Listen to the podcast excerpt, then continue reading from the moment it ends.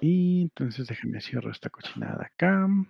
Se supone que está todo grabando bien. Ojalá te se bien. Si no, ya dejamos hacer esta cosa. si no sale bien este, si no sale bien este episodio, ya dejamos de hacer el podcast. Ya, chicos, Muchas gracias. Dale, güey. Ah, ¿Qué hay que hacer? Ah, sí, me acuerdo. ¿Qué 60? Sale, ahí va. Hola, hola a todos, sean bienvenidos a el podcast de episodio número 62. Hoy estamos grabando el día 21 de julio. Eh, ya se nos va a acabar el año, ya vamos a la mitad del año. Sin, sin darnos cuenta acá. Eh, hoy tenemos una invitada muy especial, se llama Ela. Eh, así como le gusta que le digan. El episodio no se llama Ela. no, no, una invitada. Ah. Eh, y bueno, ella es una persona que nos ha estado tuiteando de vez en cuando, así, oigan, ¿qué onda con esto con otro? Y hasta que dijo, oye, nunca hemos tenido un CUA en, en, pues, nuestro, como los invitados, ¿por qué no te apuntas? Ah, Simón, ya, aquí está. este. Y ahorita vamos a platicar de, los roles de QA y de cómo detectar errores eh, a tiempo, prácticamente, que fue, nos hubiera servido mucho es, eh, el, el, expertise de, de Ella para empezar este episodio. Eh, Bienvenidos al episodio 62. Comenzamos. Comenzamos.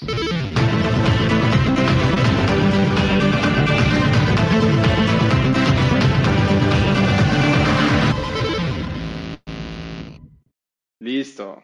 Oye, a ver, yo ando, yo ando móvil, no estoy grabando en mi, en mi lugar donde regularmente grabo, no estoy en mi casa. Eh, Cero tiene problemas con el, con, con, tu cable, que al parecer es micrófono también.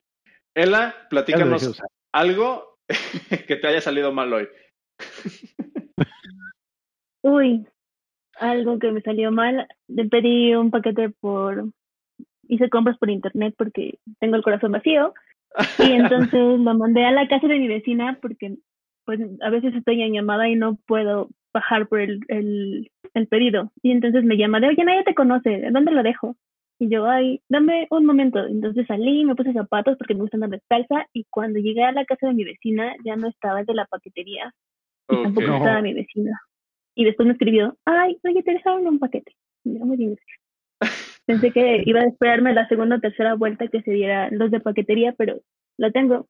Nice, oye, pero entonces no fue una, una cosa que te haya salido mal hoy, más bien salió muy bien. No creo, porque me hizo correr y eso buscando a la vecina. Ok. Bueno, lo recibió. No siguió, no siguió el happy path definido. Ah, pues no, pero siempre los usuarios siempre hacen eso, ¿no? Normalmente no sabemos cómo tenemos que usar la aplicación. Y cuando es un producto nuevo o una nueva funcionalidad, pues estamos dándole a todo que sí, picando por todas partes y en desarrollo nos dicen, eso no va a pasar en producción y dos minutos después ya tenemos tres quejas de que no pueden hacer nada en la aplicación. Oye, luego, luego a sacar el, a sacar el cobre, ¿no? Con, a defender tu rol de, de, de QA. Oye, pero, pero qué chingón. Bueno, este, pero... A ver, pero espérame, primero preséntate con la banda para que te conozca, este, quién eres, qué haces y platícanos, más bien danos un, una pequeña probadita de qué nos vas a hablar aquí en el, en el podcast hoy. Pues, seguramente diré muchas cosas que sean hilarantes, que les causen risa. Eh, soy QA desde hace siete años, he trabajado mucho para finanzas, ahora estoy en una startup aquí en Ciudad de México que manda el súper a las casas. Y em, he trabajado en compañías mexicanas, eh, extranjeras, y mm, creo que he visto mucho la evolución del QA. De pronto me pregunto si esto tiene futuro. De pronto caigo en crisis y luego veo cosas que pasan en producción con productos que yo estoy usando y digo, sí, sí, tengo que seguir acá, tengo que seguir buscando que estos bugs no lleguen a producción. Todavía hay chamba que hacer, todavía se puede rescatar el, el, el eh, ¿cómo se llama? el, el, buen arte de hacer, de hacer software confiable, ¿verdad? Y, y la verdad es que QA, la parte de QA es, un, es una parte integral de eso, pero pues, igual ahorita, después de, de, platicar un poquito con, de los links que traemos, porque vienen cosas relacionadas, este, nos, pues platicamos un poco más de, de, de, lo que comentábamos antes de empezar a grabar, ¿no? Que siento que escuchar de viva voz de un QA eh, qué es lo que nosotros como developers podemos hacer mejor, mm, va a abrir muchos ojos acá. Antes de eso, ¿cómo anda Cero? ah, ¿Qué te diré? Hoy como que no quería funcionar esta cosa del, del podcasting, ¿eh? Ya sé. como dijiste que tiene un cable medio, medio, raro, pero está bien raro porque el, el, episodio pasado y el antepasado ya tengo tres episodios usando el cable y no he tenido ese problema. Y estoy viendo ahorita, por ejemplo, que cuando ustedes hablan se pinta mi barrita de, de micrófono como si estuviera también hablando. Ok. Pero no tanto como cuando uso el cable. Entonces no sé qué está sucediendo. La Mac está haciendo cosas raras. Ah, ya no hay que usar Mac. Ya voy a, voy a ver cómo mirar todo Windows. Ándale. ¿Qué? Sí. ¿Y qué pasó hoy? Ah, muchas cosas. Se rompió mi silla. Hora de comprar silla nueva. Eh, ¿Qué más? ¿Qué más pasó hoy? Muchas cosas. A ver, ¿qué, qué te parece si... ya no hay que usar Mac. Eh, ¿Qué te parece si, si respondemos la pregunta del millón de la semana pasada, güey? ¿Dónde quedó el episodio 61? ah, es que no nos contamos únicamente para Patreons nivel Dios Goku. ya sé, solamente para la gente que nos tiene en iMessage en Telegram de manera personal, se enteraron del chisme. Pero, eh, digo, si están escuchando esto eh, y no están aquí en vivo, se van a su aplicación de podcast y se dan cuenta que va episodio 60, después episodio 62. Eh, el episodio 61 está 404. ¿Qué pasó, Cero? ¿Por qué no? Perdido. ¿Por qué chingadas madres no tenemos episodio 61? Ah, se murió. Ayer, eh, la semana pasada tuvimos dos invitados así como de turbo calibre. No, buscamos en Twitter a dos personas que, oigan, buscamos a dos abogados, o un abogado que quiera entrarle al kit, al kit y nos explique qué onda con el TMEC. Y salieron dos personas que se apuntaron, no, sí, yo, no, sí, también yo, órale. Los coordinamos, todo muy chido, todo lleva saliendo. Y de repente, eh, durante la transmisión, bueno, un, unos minutos antes de la transmisión, nos dice, oiga, no podemos grabar nosotros. Ah, no hay problema, nosotros te grabamos, porque ya lo hemos hecho antes. Las más, famosas últimas palabras. Sí. Ah, empecé a grabar apenas el backup, sorry. Okay. Todo mal.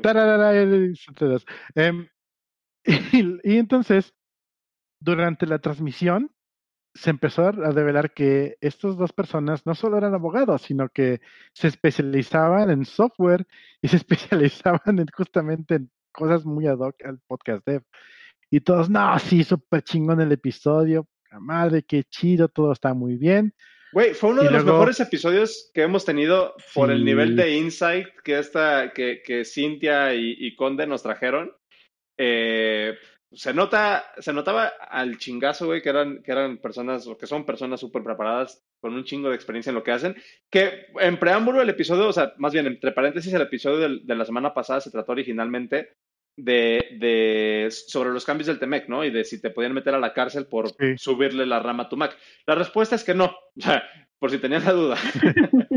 Básicamente nos dijeron que no, pero se aventaron insights muy, muy chidos, güey. Y sí, toda la gente que nos escuchó en vivo dijo, no, sí, qué buen episodio, que no sé qué la chingada. Pasa el after, seguimos grabando, se quedaron un rato a grabar, casi grabamos otros 40 minutos, no manches. Ah, grabamos otros 35 bueno. minutos, se aventaron historias de terror.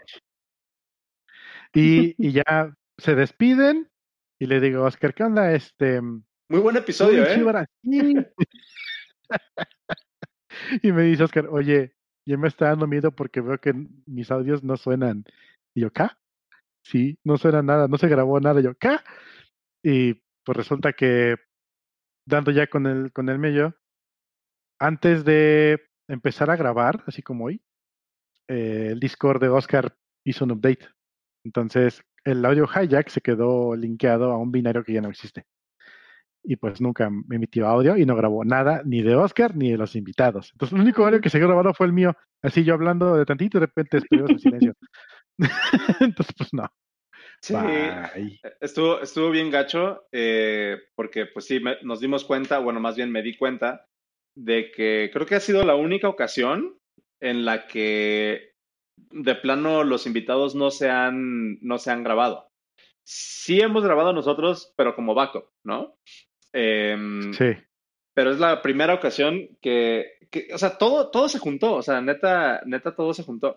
Eh, es la primera ocasión que, que- que los invitados no pueden grabarse, porque creo que Cintia creo que estaba móvil eh, o estaba, no, estaba en una computadora de alguna, de alguna manera.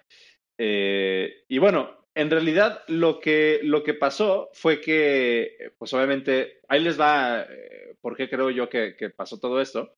Fue un race condition. Realmente fue un race condi- condition porque yo abrí Audio. Hijack.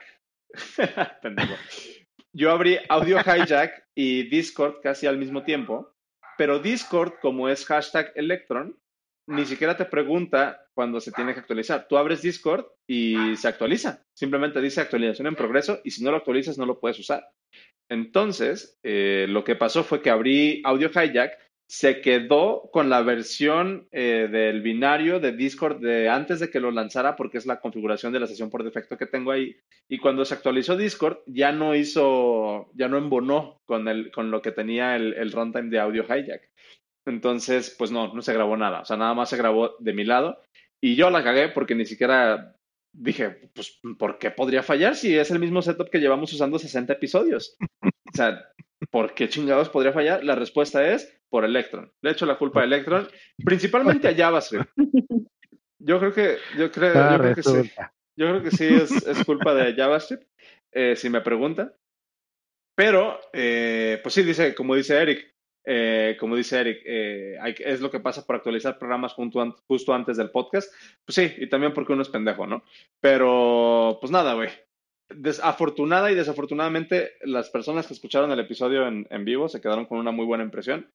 Pero vamos a cambiar los procesos dentro del podcast de, para asegurarnos de que esto no vuelva a pasar. Ahorita Cero ya está grabando también de su lado.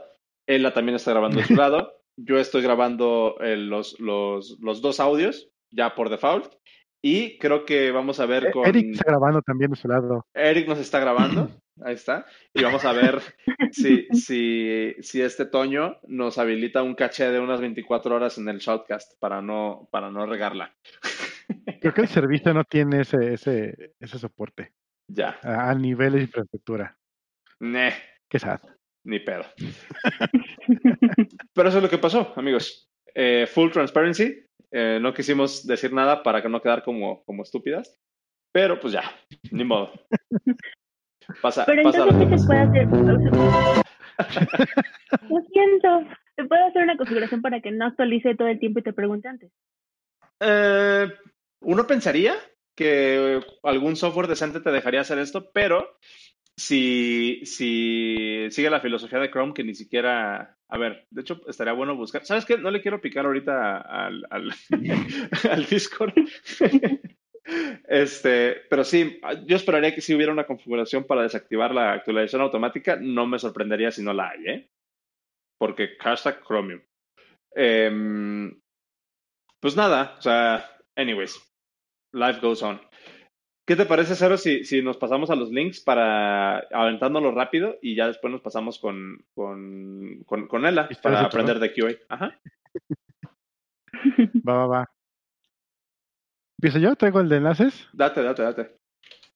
Ah, pues es un enlace que me, me gustó mucho. De hecho, lo puse en mi Facebook porque me gustó un chingo. Eh, me encontré en un advertisement de Facebook una empresa que se dedica a hacer advertisement para terceros, como un meta advertisement. Em, se llama AdMix, AdMix. Lo chido de esto, están enfocados en videojuegos y, funciona para, para Unreal Engine y para Unity. Entonces, si tú estás desarrollando un videojuego en cualquiera de esas dos plataformas, puedes importar el SDK de estos dudes y no requiere programación extra, simplemente agarras, importas el elemento donde quieres que se vea. Lo, lo chido de estos ads es que no son como el, el, el ad wall de cualquier juego que estás jugando y entre partidas aparece una pantalla gigante y hay que esperar 10 minutos para que termine de pasar el video y le das clic siguiente y te deja jugar. Sino que como está dentro de tu, de tu juego el ad, tú eliges dónde ponerlo. Entonces, digamos que estás jugando GTA, ¿no? Que, que hay anuncios en, en, en, en, cada esquina porque pues, estás simulando una ciudad. Pues en, vez de que sean anuncios random, así de propio GTA, este, pues puedes poner anuncios de de veras. Y sirve como publicity, como, como en las películas. O sea, tú, tú en una película, de repente sale Will Smith y agarra una, una, una lata de Coca-Cola y se la toma. Eso es una, un, un publicity que se, product, se inserta en placement. la pantalla. Product placement, exactamente. Mm. Entonces, eso me gustó un chingo porque, para empezar, no tienes el problema de que has visto aplicaciones donde abajo tiene una franja y está el ad todo culero, o arriba, o entre partidas aparece el ad gigantesco. En cambio, de esta forma queda completamente dentro del juego. Si estás haciendo un, un juego donde tienes un, un, partido de fucho, pues lo pones donde deben estar los ads en un partido de, de veras. Y ya está comprobado que funciona, ¿no? Um, si vas a poner un ad en un juego 2D, puedes poner un, una chingaderita ahí que ponga el ad y ahí lo, lo pones y ya. Y no, y no tiene por qué ser intrusivo al juego.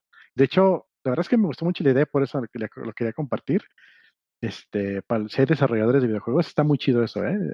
Yo estoy tomando un cursillo de, de Unity, así de cómo mover un píxel de un lado a otro, literalmente. Pero pues me gustaría que si algún día pues, llego a hacer algo más chido, pues le, le puedo meter algo así. Y siento que es una forma súper no intrusiva de, de, pues, de meter un, un ad. Es, es, como la publicidad orgánica, ¿no? O sea, que es, no sientas que te están vendiendo nada, sino más bien que es como que parte de la experiencia, que es el tipo de publicidad pues que más, eh, más conversion rate tiene de repente, ¿no? Está, está, está chido. Uh -huh. O sea, ahí el, el, tema, por ejemplo, sería qué, tan, qué tanta información pueden recolectar estos ads eh, y qué tanto compromete a tu IP de, de tu juego. O sea, re realmente qué tanto, qué tanto estás dispuesto a, a intercambiar o qué tanto estás eh, eh, dispuesto a, a, vender, digamos, de tus usuarios. Eh, y estoy de acuerdo con lo que dice Eric aquí en el chat. O sea, siguen siendo intrusivos. O sea, ya cuando. Yo, yo sí tengo un problema, por ejemplo, con, con la ética de los, de los anuncios porque cuando ya no te das cuenta si que es un anuncio, pues ya es más como manipula manipulación, ¿no? Ya eso no me late tantísimo. Y de hecho hay una regla en Estados Unidos que si eres influencer, por ejemplo, y alguna marca te está patrocinando, tienes que poner en, el, en, el, en la foto en Instagram que es un anuncio. O sea, si no te pueden demandar en la Corte Federal de Estados Unidos. Eh, por, por, el FTC, en el Federal Trade Commission, tienen una, una regla para influencers de eso. Sí es una línea bien, bien densa. Me imagino que la tecnología, más bien bien sutil, me imagino que la tecnología de estar pues, chida, ¿no? Pero, pero bueno, ya si, si, nos metemos en un, en un mundo o en una discusión más de las implicaciones de los ads, pues está canijo. ¿Tú, ¿Tú qué opinas de esto, Ela? Sí, justo estaba pensando en cómo se miden, porque estaban diciendo que está comprobado que puede, puede ser que la gente esté haciendo conversiones con la publicidad, pero ¿cómo mides de, no sé, PlayStation ahí te manda un enlace para que puedas empezar la compra. Yo imagino que igual está como bien mantener o manipular un poco, persuadir a la gente, porque incluso a veces me gusta que esté haciendo búsquedas y de pronto me empiezan a mandar cosas relacionadas. Yo sí lo disfruto. Creo que puedo pasar más tiempo perdida en internet, pero siempre con el mismo eh, la misma idea que con, con, la que comencé. Bueno, los micrófonos tenían a granos, no, pero a mí sí me gusta que haya una como inteligencia que me esté dando lo que estoy buscando y no que me aparezcan los chismes de, del corazón. Yo okay. creo que es bueno. Bueno, me parece interesante. Pero bueno, esa es una. Y la otra es cómo mandas tus cosas. Te, te piden que mandes una imagen de un tamaño con una característica en un formato que tan fácil es.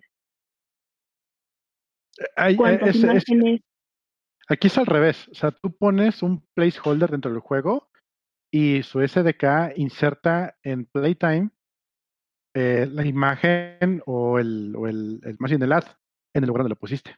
Entonces hay ciertos lugares, ciertas resoluciones este, ya medio, medio definidas y tú nada más lo pones. Y, y en Playtime, se supone, o es, como yo lo vi en, en, el, en, ad, el ad, en el ad del ad, eh, te empujan el, el para la redundancia. en el del te empujan el. Sí, para que lo veas en Playtime. Entonces, tú no tienes que definir imágenes, solamente tienes que poner, este, como dice Eric, los billboards virtuales. O sea, realmente ese es un billboard donde empujan información. Em, lo que dice Eric, que sí sigue siendo intrusivo y luego ves, bueno, más bien lo que decías tú, Oscar, eh, ¿qué tanto te va a traquear y qué tanto quieres comprometer tu IP para que tengas ads? Bueno, si, si vas a tener un juego que va a tener ads, estamos hablando de juegos tipo Candy Crush, Angry Birds y todos los que se anuncian en Facebook que son gratis de usar. Que, le picas y te están comiendo con ads todo. Si tú puedas, si tú puedes, si tú puedes bajarle la intrusión de, de, de, de ads que hay ahorita a tener algo dentro del juego, siento que es un avance bastante bueno. Y ya de por sí, la opción era poner un ad, un, ad wall o poner un, billboard interno. Ya realmente es una, no es, no es un paso hacia atrás, es un paso hacia adelante. Imagínate que estás jugando este de Temple Run, que es corriendo, corriendo, corriendo, y de repente por el, por el paso, sí, y de repente por el caminito donde estás corriendo aparece un ad, ¿no? Así pintado en el piso o a la derecha aparece un anuncio y te distrae y te mueres. Em, pero eso es diferente a que cuando te mueras y luego te pícale aquí para, para ganarte 10 gemas, ¿no? Y le picas y aparece un video. Espérate 10 segundos para que termine el video, puedes dar el siguiente. No, es eso. Eso no está chido. A mí, a mí en persona no me gusta eso en, una aplicación. Eh, yo, yo, con cualquier tipo de, de, advertisements estoy como medio peleado. Pero lo digo otra vez, si nos quedamos con el, eh, con el tema de la tecnología, pues está chido. Eh, yo, yo, quería compartir de rápido eh, dos enlaces. El primero se me hizo algo, algo curioso. Em, ya ven que salió, está ahorita la versión beta, bueno, está en desarrollo, presentaron la versión, la siguiente versión de macOS, ¿no? Eh, macOS Big Sur. Resulta que macOS Big Sur tiene una, tiene una, una particularidad interesante que es que las aplicaciones para Mac que estén compiladas con, el, con un SDK previo, o sea, un SDK para, del año pasado prácticamente, digamos Xcode 11, las aplicaciones para Mac que estén compiladas con Xcode 11 y corran en macOS Big Sur, cuando le pidan al sistema la, el número de versión, eh, número de versión del sistema, les va a reportar 10.16. Pero si la misma aplicación la compilas con el SDK de este año, o sea, con Xcode 12 o con Xcode 13, ya no sé en cuál vamos en este año, eh, y le pide a macOS Big Sur el número de versión del sistema, les va a responder macOS 11.0. Eh, interesante que es que, que, depende de la versión con la que compiles tu aplicación lo que te va a responder el sistema operativo. Eh, no precisamente el sistema operativo en el que está corriendo. Y esto no tiene que ver, o sea, no, no, tiene realmente que ver con, como con compatibilidad, pero, eh, o sea, más bien tiene todo que ver con compatibilidad porque acuérdense que macOS Big Sur también ya corre en ARM.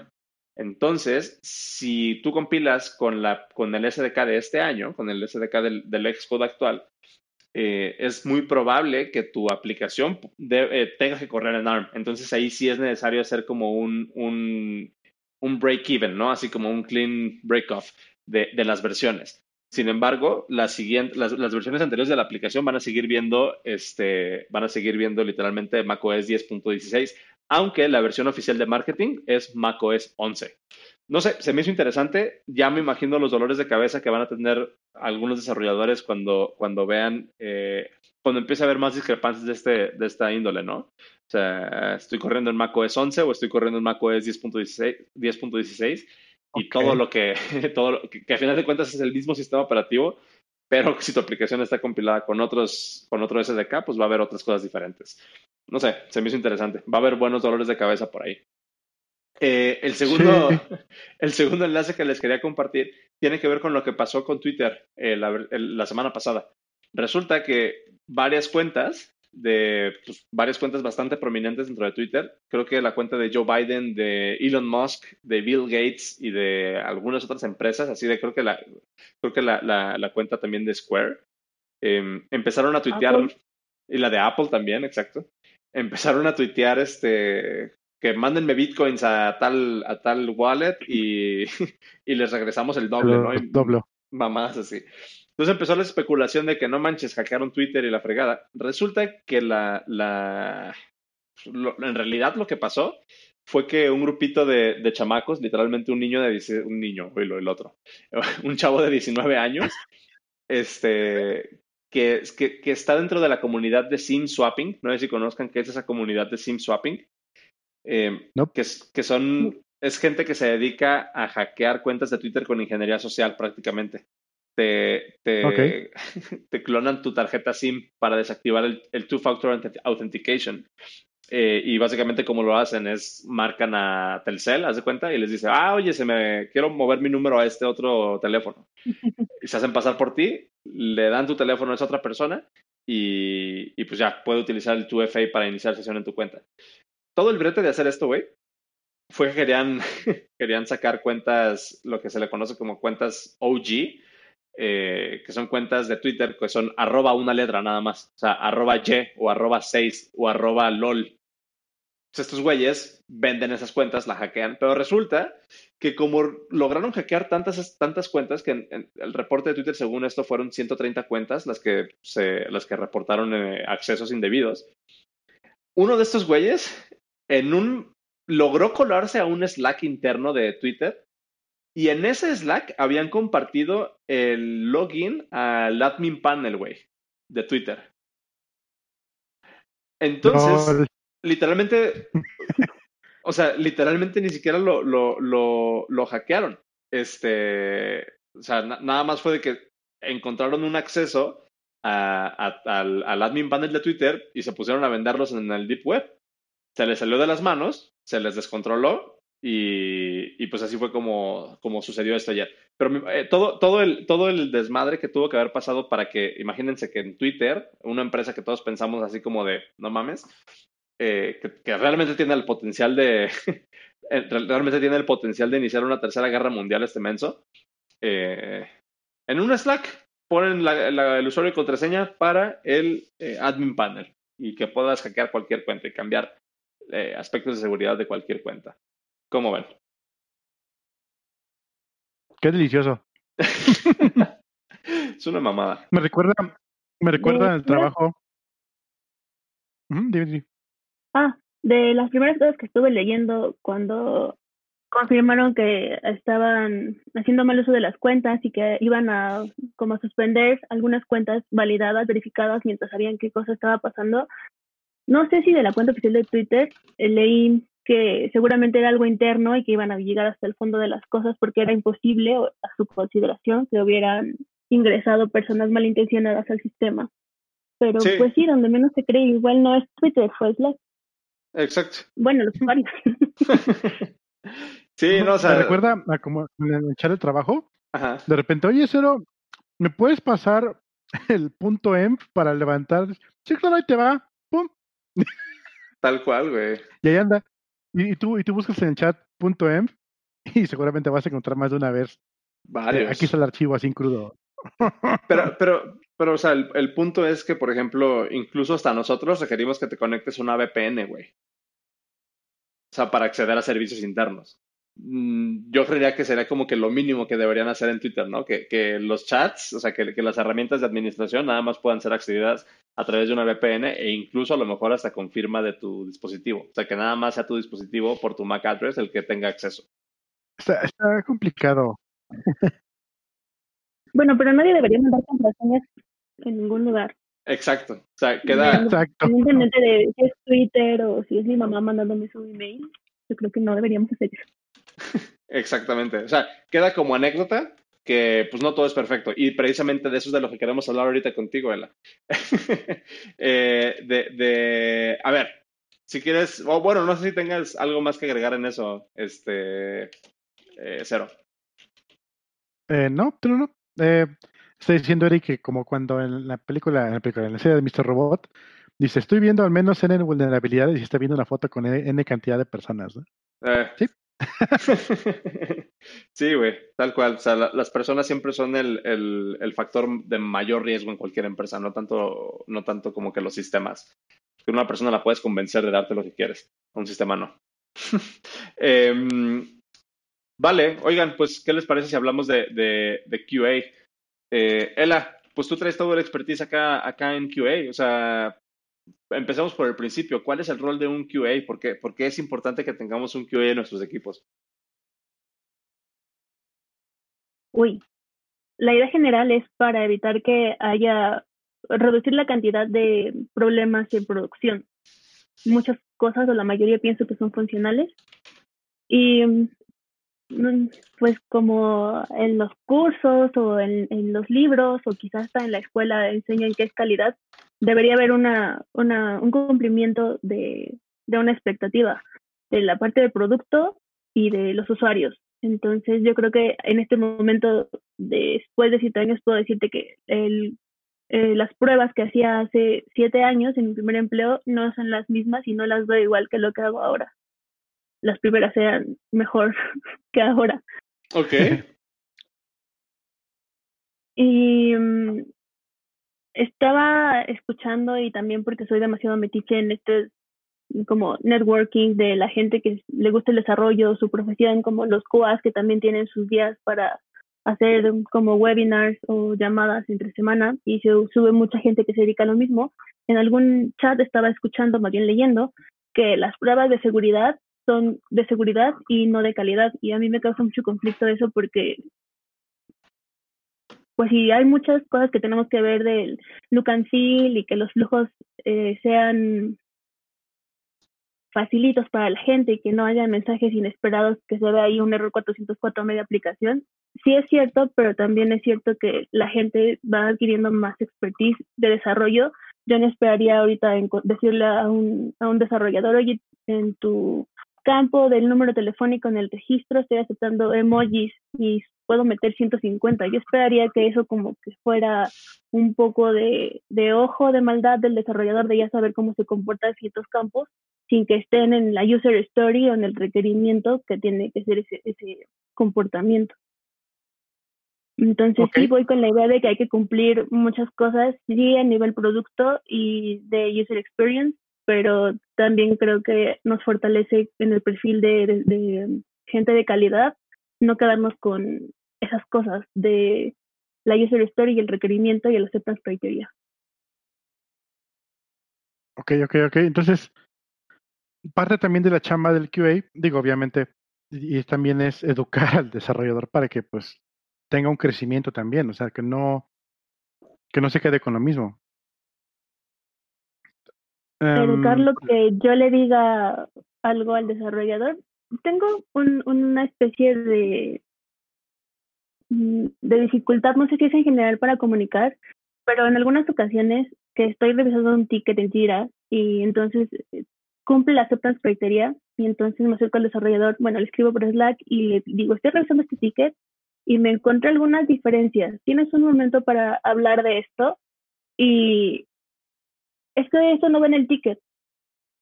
Y entonces, ¿cómo nos educamos o cómo nos apoyamos mutuamente si no, si solo estamos haciendo lo que, bueno, yo pienso en, en el ticket lo que están solicitando. Es que, y no es tampoco que estés corto de tiempo ni que tengas un release para hoy a medianoche.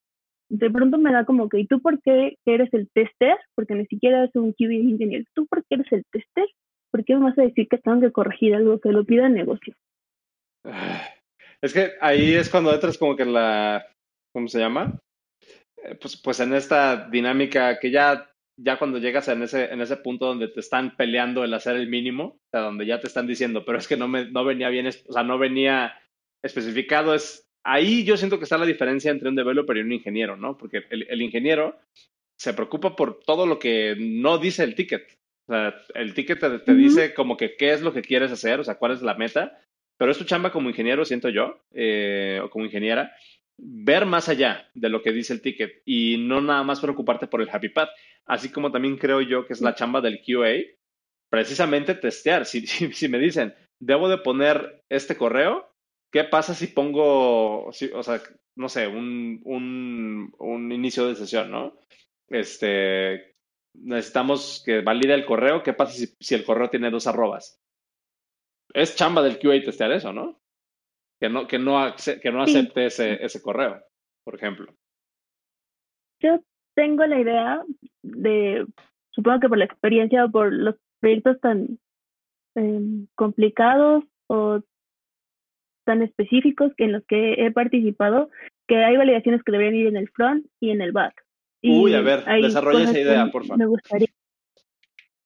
Ah, por ejemplo, para las cosas de finanzas, em, cosas que cumplan, no sé si me ocurre ahorita el número de cuenta, que se supone, bueno, no se supone, es real que tiene una, como un formato, está, no me acuerdo si primero va el banco y después el país, el país y luego el banco, y luego otros caracteres, y después los, los últimos cuatro que identifican exactamente la cuenta de la persona. Y entonces, yo esperaría que el front me dijera, eso no es un dato válido, pero qué tal que soy un poco más maliciosa y quiero meterme al back a mandar, no sé, Igual es lo de menos si estamos pensando solo en la funcionalidad, pero quizá hay otras personas que pueden ver eh, malintencionadamente los servicios y jugar, por llamarlo de algún modo, con lo que pueda absorber el servicio. Desde el tamaño del carácter, no se piensa ahorita en, denegación de servicios o inconsistencia de datos. Por el tipo, en algún campo puede meter la, la ileada. Entonces, ¿Qué tal que la base de datos crashea por poder meter eso un montón de veces? Y ni siquiera estaba limitado en la base de datos, no mandaba ningún servicio.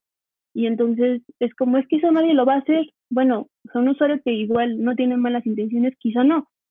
Pero alguien malintencionado no sabe. Eso por decir un ejemplo muy absurdo. Y cuando tratamos de hacer cosas allá y que de pronto front está antes o el back está antes. Mm, ni siquiera tengo claro si eso es allá y lo es solo desorganización. Y hay que validar que el, el front esté pues con los colores, con los botones, el comportamiento y después nos encargamos del backend, pues yo esperaría es el mismo tipo de mensaje. Si tengo nada más el front, entonces podría estar jugando quizá, no sé, con Postman o con unos mensajes JSON y a ver qué está sucediendo con los mensajes. Hoy justo, ahora que recuerdo que me preguntaban qué sucedió mal, estaba jugando con un mensaje de JSON y entonces le digo, no hay manejo de errores al líder técnico del backend. Si le quito un, un, un valor, mm, solo lo manda, que me, me responde un 404. Ah, sí, está bien. yo, no, no, no hay manejo de errores. Este mensaje tiene 83 líneas, pero si fuera más grande, ¿cómo voy a saber qué línea me falta? Pues te va a regresar un 400 y ya. Increíble. Entonces, por eso pienso que igual puede ser o que sea muy exigente o que los proyectos en los que he estado me exigían más la documentación de Swagger, validar, eh, no sé, la longitud, el tipo de dato, y de pronto que em, eso hace rato decías, hay que educar a los o compartirle el conocimiento con los desarrolladores. Si yo estoy preguntando solo un comportamiento y no podemos llegar a un acuerdo o tener la misma idea de una documentación sana en Swagger, por ejemplo, ¿cómo le voy a pedir que haga, eh, que haga una mejora que va a beneficiar al producto y al desarrollo? Yo creo que es muy difícil. Sí, y es que otra vez eh, volvemos al, problema de qué estás haciendo, desarrollo o ingeniería. Eh, yo no creo que seas demasiado exigente, más, más bien al contrario, creo que, creo que eres profesional. O sea, por lo que cuentas, creo que estás acostumbrada a hacer las cosas bien. Eh, Me da mi currículum, permíteme. eh, pero, pero, o sea, es que, es que sí, es, sí es bien difícil. Ahorita, por lo que platicabas, eh, no sé si Cero tenga alguna, alguna otra duda y, yo lo que quiero, lo que quiero preguntarte es, eh, ¿tu enfoque de hacer QA crees que debería de ser siempre buscarse o, siempre hacerse desde el lado de seguridad o desde usabilidad? Porque veo que has hablado mucho de seguridad y de prevenir errores que puedan comprometer la estabilidad de, la aplicación o del sistema. Eh, ¿Tú cómo, cómo harías ese, ese balance? No sé exactamente. En el primer empleo que tenía, eh, que tuve, donde me emplearon, donde me enseñaron además, había una parte del proceso de pruebas era validar justamente los campos, que el usuario, por ser nuevo o por desconocer la tecnología, no introdujera datos que pudieran generar un error en la aplicación. Y entonces a mí se me hacía pues muy lógico eh, en ese enfoque saber que si es un número telefónico, entonces validar la longitud y no sé qué sea de México, los tipos de del nivel que quieran a nivel, no sé, negocio o producto. Y también con el paso del tiempo me doy cuenta de que hay una impresión con la gente de calidad de que solo le da siguiente, siguiente, siguiente y justo que no aparezca un error. Pero no nada más es que no aparezca un error. ¿Un error cómo? ¿Un error intencional o no intencional? Entonces, a mí no me parece que haya una diferencia. Yo, yo creo que deberíamos juntarlo. Creo que aparte de las buenas prácticas ya hay especie de manuales para las mejores prácticas de desarrollo web y desarrollo mobile. Y entonces podríamos seguir aprendiendo, creo, como con el paso del tiempo según las experiencias, pero también creo que hay, y por eso me gusta escucharlos, porque me parece que no son gente que nada más esté haciendo lo que les toca. Me leo un ratito a leer cómo hay que hacer cosas de, em, de versionado y cómo están ahora las cosas en lo que se cambió, no sé, en un PCI y esas cosas, y a mí me parecen atractivas y entonces digo, bueno, si alguien ya vio que son las mejores prácticas, ¿por qué no lo implementamos? Tenemos, nos cuesta mucho hacerlo, podemos alcanzarlo, queremos que nuestro software tenga tan em, buena calidad o calidad completa, no nada más que luzca bien o que tenga lindos colores. Yo creo que va completo y también podría pensar que justo mi primer empleo era siguiente, siguiente, y que ahora ya con la experiencia que he tenido, los proyectos donde he participado, hay más que eso. Nice. Pero quizá estoy equivocada. No, no, no.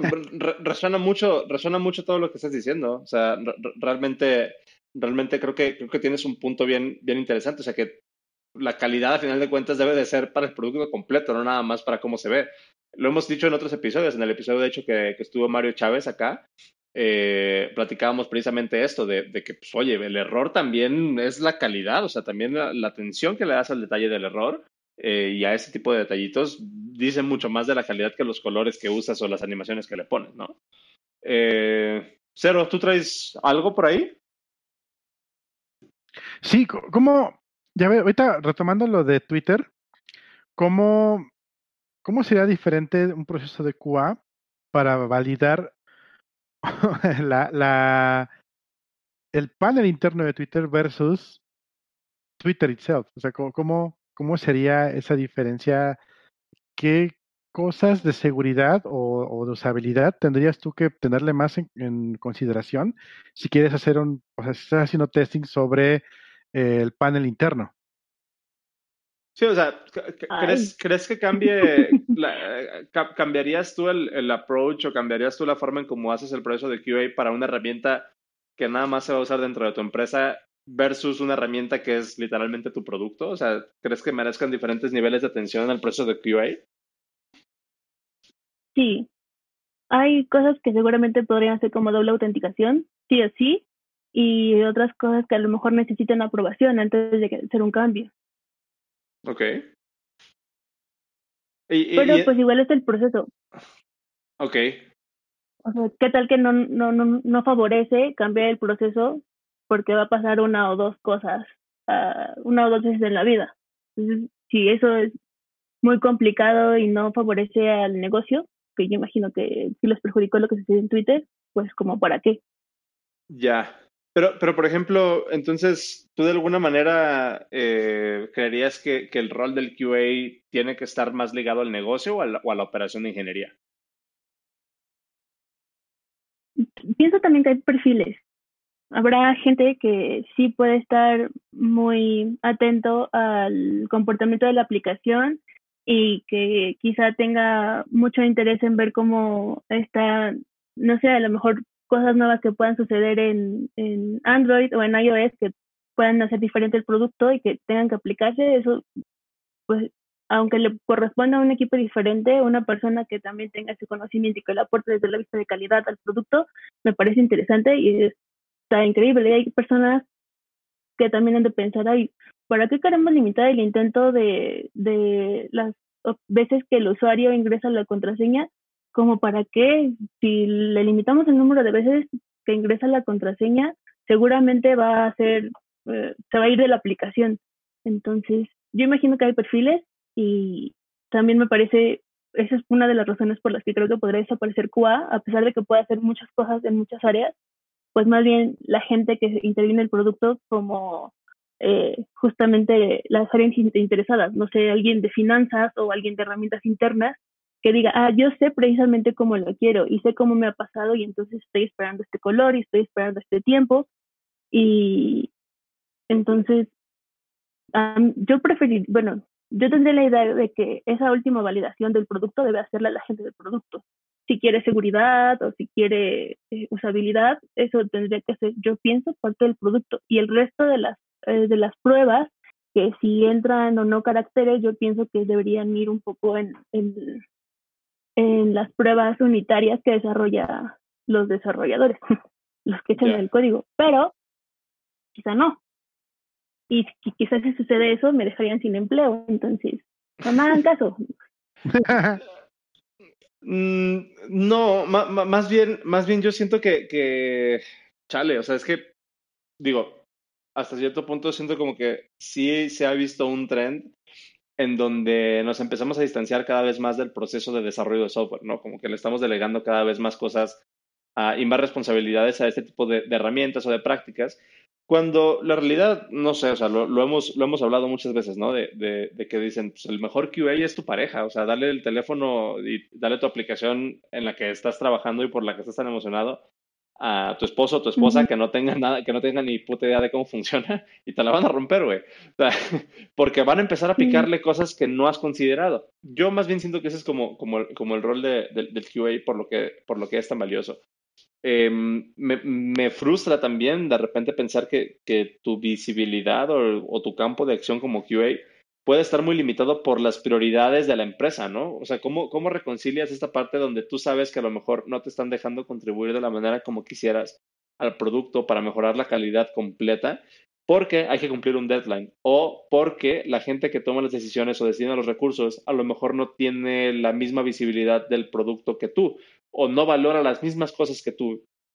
¿Cómo, cómo reconcilias eso? O sea, ¿qué, ¿qué consejo le podrías dar a las personas eh, interesadas en entrar a, aprender sobre QA eh, para balancear eso? Que echemos unas chelas de vez en cuando juntos para aprender juntos porque a mí me frustra todo el tiempo.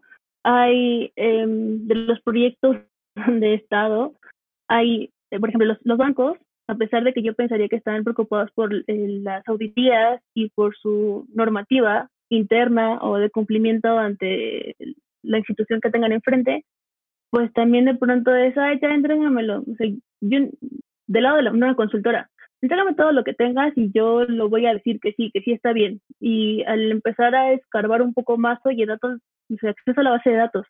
No, dime qué datos necesitas porque no te puedo dar acceso a la base de datos. No voy a entrar a tu base de datos real, es tu base de datos de prueba. Es muy difícil desde hacer una estrategia de pruebas o un plan de pruebas o priorizar eh, los escenarios porque seguramente hay un MVP. No hay modo. No, yo no he podido acercarme a nadie donde podamos hablar de calidad porque pienso que es la persona que le da siguiente, siguiente, siguiente. Y es muy pocas personas, muy pocos desarrolladores han, eh, con quienes he hecho clic que realmente me dicen, vamos a sentarnos juntos y todo lo que vayas viendo, lo que sea posible, lo vamos resolviendo juntos sin necesidad de una persona de producto o de un gerente o de un manager porque tenemos la misma visión del producto y no estamos alejados del plan. Entonces son cosas que podemos resolver juntos. Y en otras ocasiones estar buscando definiciones, estrategias. Hay, yo imagino que a todo el mundo le pase o espero que a todo el mundo le, le pase y no sea la única. Bugs que se reportan en cualquier herramienta y con el paso de los años ahí siguen. Y nadie sabe si se resolvieron, si ya no aplican. Y entonces, ya igual la funcionalidad salió del. Y a nadie le importa. Mm, quizá es un requisito de algunos equipos tener gente de calidad, aunque no sepamos bien qué es lo que tiene que hacer la gente de calidad. Y no he encontrado el modo. Todavía no sé cómo endulzarle el oído al desarrollador y decirle, compa, ven, vamos a hacer algo tú y yo juntos increíble, o con el, no sé, una persona de, no sé, el project manager o el CTO, decirle, esto podríamos mejorarlo, esto está en tendencia.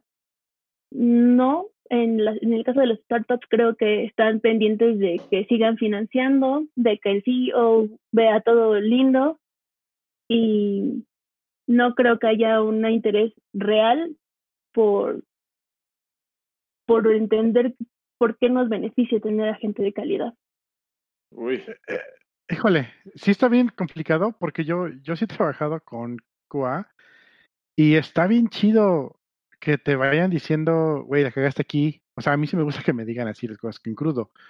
Eh, y realmente hay veces que tú no lo notas como desarrollador, o sea, tú no notas la cantidad de tiempo que te ahorró encontrar algo ahorita a que lo encuentre un user y lo explote. Está, eso es un cambio grande. Ahora, nos preguntan aquí en el chat, ¿cuándo es algo lo suficientemente bueno para decir vámonos? Porque dicen aquí que están topado que luego están trabajando con un QA y resulta que si no está 100% este, como lo necesitan ver, no lo aprueban. Y algunas veces es este, pues un overkill, o sea, ya funciona este, no es pixel perfect, pero funciona. ¿Hay algún rango que, digas, depende mucho de la persona o, en tu experiencia cómo ha sido? ¿No, has trabajado así de si hay que ponerse bien locos y no permitir nada o cómo? Lo que debería hacer es que en la estrategia de pruebas o en el plan de pruebas la gente define y entonces dice, vamos a irnos con un defecto crítico y con dos mínimos y ese tipo de cosas. Y eh, normalmente no se hace eso, es como el sprint, para que te tomas tanto tiempo documentando, los jugadores ni documentan porque además nadie lee, nadie revisa la documentación eso debería ser en un plan de pruebas o en una estrategia de pruebas para saber qué tipo de cosas sí suceden. Y después, durante el tiempo del desarrollo, tienen que estar revisando qué cosas son críticas. Lo que yo creo que es conveniente es que el líder de desarrollo vea los, los bugs y los asigne y entonces él sepa saber si van en este sprint o en el siguiente sprint. Si se puede eh, resolver ahora o si se dejan para la siguiente iteración. Eso creo que es lo mejor. ¿Qué se hace? Es, ah, sí, luego lo reviso. Y gente que de pronto no le encanta que le pongan tickets en Gira, de pronto dicen así como, ah, yo ya lo traté de replicarlo y no me apareció, entonces estás mal. Y, sí funciona en mi pues, compu, dicen. se echaron. Pero yo pienso que es importante una estrategia y un plan de pruebas. Esa es la solución y entonces ahí se define. Y hay otro tipo de reuniones que pueden ser de ayuda eh, durante el sprint, donde ya se juntaron demasiados bugs. yo la conozco como bug triage, pero creo que también le llaman de los amigos, no sé, tres o cuatro amigos, y entonces se sientan, esto lo podemos dejar afuera o tiene que ser resuelto sí o sí. Y también pienso que hay cosas que somos agile, creo, que eso cuentan, que deberíamos decir, podemos atrasar uno o dos días esto o lo dejamos afuera para salir en tiempo. Pero creo que solo informamos y somos una parte del equipo que ayuda a tomar la toma de decisiones. Me parece muy rudo que qué buen QA quiere su carácter para que no los deje salir si no está perfecto. está, bueno, está, bueno. Eh, ahorita, por ejemplo, en la chamba me resuena mucho esto. Em, nosotros teníamos así tiempo pasado, pongo música triste, por favor, el rap de cochino. Eh, tenemos playeras, tacitas, chingo de cosas así bien chidas de Rápido. Pues ya, rest in peace. Ya lo mató Oscar. Entonces, sin embargo, hay veces en las que tienes que salir sí o sí, ¿no? Y estás trabajando en un, en un este, book fix o en un hotfix, tienes que salir sí o sí. Y tienes que ver, ok, puedo hacer la solución perfecta, me va a tardar tres días y de aquí, en estos tres días, pues ya torno la empresa. O por hacer que esto funcione ahorita, intentarme esto al, al, este, al backlog. Y sucedía lo que tú dices, es, ah, lo reviso después. y se va para siempre y se queda en el backlog en el Icebox y luego termina en la Antártica. y aparte, para mí es tristísimo porque muchos eh, desarrolladores son como, y dime el ambiente, y dime tus datos de entrada, y dime tus datos de prueba, y mándame en, adjunta la evidencia, y entonces tengo que ponerle el query y las fotografías, bueno, el screenshot de la base de datos. Todo y para que se quede ahí en el backlog. Sí. Sin, sin embargo, eh, entonces ahí es donde entra muy importante lo que decía, la estrategia de, de la, la estrategia. Ajá, la estrategia del testing. Ok, la estrategia va a ser, tenemos bugs o tenemos test y tenemos cosas críticas y no tan críticas. Ok, esto va a salir, pero te va automáticamente a generar un issue asignado a ti.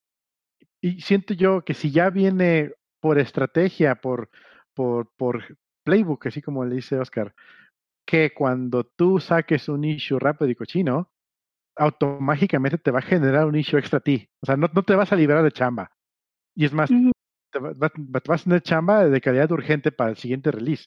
Y creo que desde allí, desde ese punto ya podríamos, así ya no importaría mucho si el desarrollador es sensible o no, de que, ay, es que me ponen muchos issues o yo qué sé, no me gusta, no, pues ya está por ley.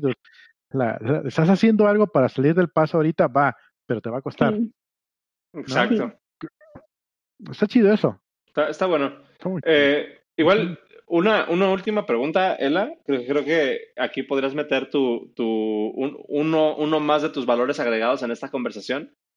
Eh, por favor, dinos a nosotros como desarrolladores qué podemos hacer para aprovechar, eh, no sé, danos tres, tres puntos o tres, tres consejos muy puntuales.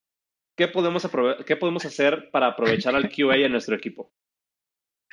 Uh, Oscar, tiene un punto, antes de que lo digas. Ah, Oscar tiene un buen punto que lo dijo en un podcast pasado. Programen bien desde un principio. Sí, güey, hagan las cosas bien. Háganlo bien desde un inicio, güey. puede ser que no tengamos muy claro qué hace la otra persona y entonces si nos sentamos a platicar y a ver qué está haciendo la otra persona y cómo lo hace y qué está buscando, un poco como de empatía, igual no porque se sienta mal o llegue triste, sino por entender su trabajo y quizá puedan generar acuerdos eh, entre, en dúo o en el equipo en el que estén para decir, te voy a, voy a reportar de este modo los bugs en este momento. O habrá cosas que antes de que, antes de que lo reporte te lo voy a contar y que se den realmente, si quieren abrir la comunicación, que se den el momento para entenderlo y para escucharlo, porque es como, ah, sí, sí, déjamelo ahí y después lo veo y nunca lo ven. Entonces, como falta interés. Eso puede ser una, como la comunicación, tener acuerdos. Otra, lo que decían un poco antes de no hacer solo ingeniería, desarrollar, entender bien el, el producto, saber hacia dónde vamos y quizás ceder un poquito. De pronto habrá cosas que no están en la user story o que no son parte del negocio, pero que podrían aportarle valor como desarrollador a lo que estás entregando. Y la otra, mm, pues podría ser que mm, ¿Cuál sería tu wishlist para los desarrolladores? Mm, uy. La última es que puedo hacer como un levantamiento de quejas todo lo que me ha pasado, y no nada más para los desarrolladores, para todo el equipo. Eso estaría chido para, para el para el after show ahorita. bueno, seguiré reprimiendo mis instintos de CUA. No, digo, eh, eh, está, está, está muy, muy chingón, este, pero digo, nos, nos tenemos que despedir, ya se nos acabó la, la, la ahorita, pero nos quedamos en el after show, ¿no? Vale. Vale. Nice. Vientos. Oigan, pues eh, muchísimas gracias por escucharnos. Nosotros nos vemos el próximo martes. Eh, pero antes de irnos, Ela, por favor, mete tu gol, eh, dinos a la gente, bueno, dile a la gente dónde te pueden encontrar. Si alguien quiere ah, tomarte la palabra de, de, de, esa chelita, este, para, para, para sacar todas las ¿Una Chela con ella? Una chela con ella. Eh, hashtag, una chela con ella. Eh, ah, interesante. ¿dónde, ¿Dónde te podemos encontrar? Sí, pues, yo pienso que ven mi user aquí en, en la plataforma arroba ag-girl-bajo en todos lugares. Nice. Vientos. Eh, pues Cero, Gracias por la invitación. No, gracias por, gracias por No. estar acá. Apreciamos mucho tu participación. Estuvo muy chido. Cero, eh, la despedida, ¿cómo, cómo vamos? ¿Qué, qué traemos para despedirnos? ¿Qué traemos para despedirnos? Ah, se rompió mi silla otra vez, ahorita mientras estábamos hablando, estoy haciendo malabares para no caerme.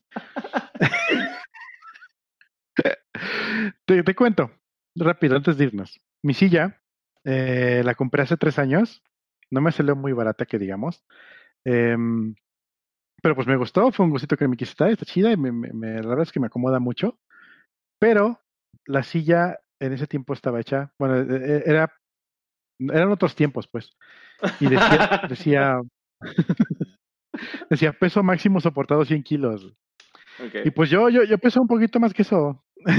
Entonces, pues, valió, valió las rueditas y luego las rueditas, o sea, no, no, no valieron completamente, sino que se zafaron, entonces quedan como zafaditas así de ladito. Y como estaban de ladito, doblaron las, la, la estrella, la- las patitas que están hechas de acero. Ajá. También ya valieron. Entonces ahorita, por ejemplo, hay una que ya se cae de por sí, me muevo tantito y se cae la ruedita. Entonces, ahorita estoy haciendo el equilibrio para no irme de hocico con la silla. Y pues, este, mandan dinero porque quiero otra silla. Ah, Em, métanse a Patreon. métanse a Patreon. Y le, le pregunté a Robert, oye, ¿qué onda, Robert? Recomienda buena silla. "Un- Una Miller. Y yo, ah, sí, y para los pobres, compa. que hay para la plebe. Pero bueno, ah, voy a morir. Este, no manches que sí me voy a. Em, pues nada, es lo que ha pasado hoy. Y. No, sí, ya tiene unos añitos, sí vale la pena. Sí. Y ya, ya estoy pidiendo otra. De, de la misma marca que el, que el monitor, de hecho. Malditos, no nos quieren dar patrocinio, pero están buenos los productos. Y pues bueno, ya. Open Radios. Libera tus oídos. Gracias, Open Radios, por su ancho de banda. Para acabar pronto. Síganos en Twitter, arroba guion bajo el podcast. Yo soy arroba suanros y eh, Cero está como arroba cero dragon. Nos quedamos en el after show. Recuerden que tenemos un episodio extra todos los martes, excepto cuando no se graban los grabamos. episodios. Ajá. Eh, nos pueden escuchar en patreon.com diagonal el podcast de.